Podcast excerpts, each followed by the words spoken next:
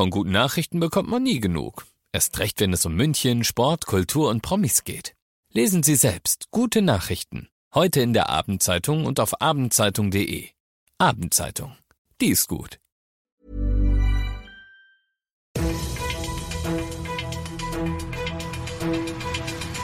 95 5 Charivari, das München Briefing, Münchens erster Nachrichtenpodcast. Mit Christoph Kreis und diesen Themen. Großer Stromausfall im Münchner Osten. Wie kam es dazu und wie geht's weiter? Und so lief der Saisonstart in den Münchner Freibädern heute. Schön, dass ihr bei dieser neuen Ausgabe wieder mit dabei seid. In diesem Nachrichtenpodcast erzähle ich euch jeden Tag innerhalb von fünf Minuten all das, was München heute so beschäftigt und bewegt hat. Das könnt ihr euch dann jederzeit und überall anhören, wo es die besten Podcasts gibt, so wie jetzt um 17 und 18 Uhr im Radio. Ich hab's heute früh selbst auch mitmachen müssen. Meine heißgeliebte und überlebenswichtige Kaffeemaschine wollte einfach nicht Stromausfall. Damit war ich einer von rund 20.000 Haushalten im Münchner Osten, denen das heute so ging. Schuld war ein Kabelbrand, der war um 10 vor 4 in einer Baugrube in der Nähe vom Ostbahnhof ausgebrochen und das möglicherweise nicht einfach so. Hat ein bisschen gedauert, bis sie an die Brandstelle konnten, aber als sie es konnten, haben die Brandexperten der Polizei nämlich feststellen müssen, Moment mal, bei diesem Brandbild kann das halt auch Brandstiftung gewesen sein. Um 10 vor 4 sind jetzt nicht so viele Leute unterwegs, dennoch hoffen die Ermittler jetzt auf ein paar Zeugen, die was gesehen haben könnten. Unterdessen arbeiten die Stadtwerke schon den ganzen Tag wie irre dran, den Schaden zu beheben, auf dass Ostmünchen nicht dunkel bleibe.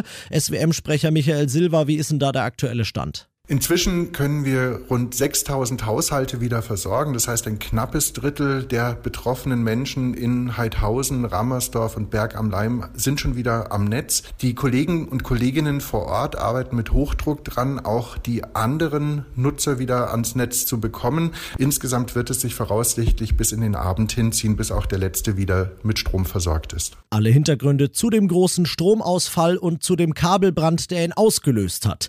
Die Updates von den Stadtwerken und den Weg zur Polizei, falls ihr was gesehen haben solltet. All das findet ihr auf charivari.de. Ihr seid mittendrin im München-Briefing und nach dem großen München-Thema heute schauen wir jetzt noch auf das Wichtigste aus Deutschland und der Welt heute. Die EU hat sich geeinigt. Geeinigt auf die Eckdaten eines grenzüberschreitend gültigen digitalen Corona-Zertifikats, mit dem wir alle endlich wieder einfacher reisen können sollen. Charivari-Reporter Jan-Henner Reitze. Ob aktuelles Testergebnis, vollständige Impfung oder Nachweis über eine überstandene Corona-Infektion. Solche Informationen soll jeder einfach auf seinem Handy dabei haben können und per QR-Code damit im Restaurant, Hotel oder am Flughafen einchecken können und das europaweit. Wartezeiten, zusätzlicher Aufwand und Ärger droht allen, die schon vollständig geimpft sind. Wie genau sie im Nachhinein noch an ihren digitalen Impfnachweis kommen sollen, ist noch nicht abschließend geklärt. Ums Thema Nahostkonflikt kommen wir zwar auch heute nicht rum, es macht aber mehr Spaß als die letzten Tage. Denn die gestern spät abends ausgehandelte Waffenruhe, bislang hält sie noch aus Tel Aviv Charivari-Korrespondent Giljaron. Die Menschen auf beiden Seiten der Grenze sind erleichtert. Nach Tagen, die Millionen von Menschen auf der Flucht oder in Luftschutzräumen verbringen mussten, kam man endlich wieder an die frische Luft, ohne Angst vor Raketen oder Bomben. Dabei hätte alles auch anders laufen können. Wie der Armeesprecher mitteilte, befanden sich in der Nacht Dutzende israelische Kampfflugzeuge in der Luft. Sie sollten Raketenangriffe auf Israel umgehend beantworten können. Doch nun ist alles ruhig und auf beiden Seiten beginnen Journalisten, Politiker und Bürger die Bilanz eines verheerenden Krieges zu ziehen, in dem mehr als 200 Menschen ums Leben gekommen sind.